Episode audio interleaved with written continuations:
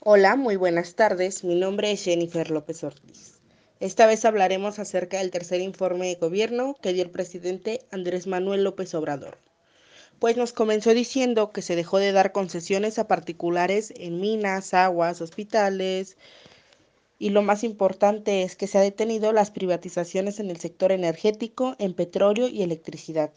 De igual forma dijo que las refinerías aumentó un 38% más ya que antes se transformaban 511 mil barriles por día y ahora se procesan 706 mil barriles diarios.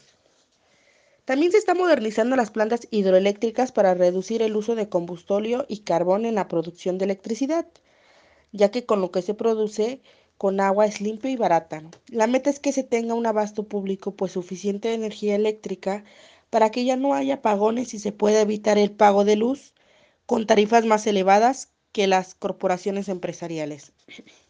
Con el presupuesto federal se están construyendo carreteras, presas, hospitales, universidades y escuelas, acueductos, sistemas de drenaje, centrales eléctricas, aeropuertos, parques, entre otros. También está en marcha la integración económica y comercial con Estados Unidos y Canadá, lo que significa producción, empleos y mejores salarios para nosotros y para el norte del país. Y sobre la contingencia nos dijo que aún hay contagios, sin embargo, han reducido considerablemente las hospitalizaciones y fallecimientos por COVID.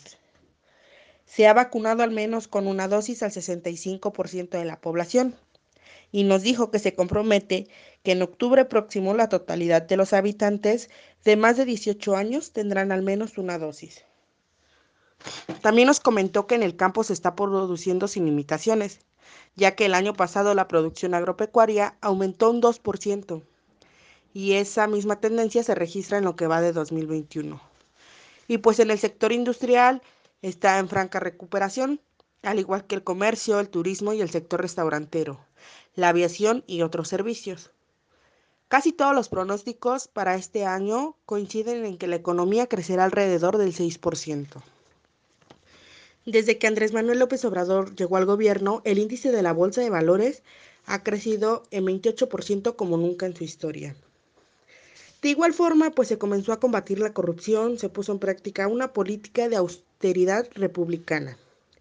En dos años se han ahorrado un billón cuatrocientos mil millones de pesos en compras y contratos.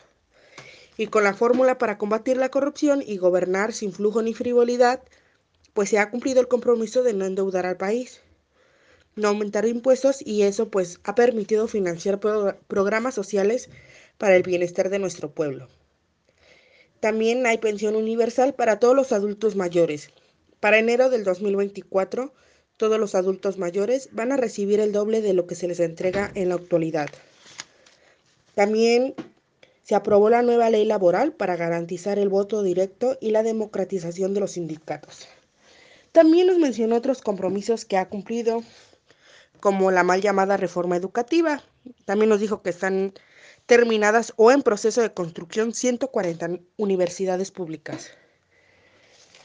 A mi punto de vista, el presidente en estos dos años que lleva en el gobierno ha hecho un gran avance. Probablemente muchos de nosotros no lo veamos así, ya que estábamos acostumbrados a otro tipo de gobierno.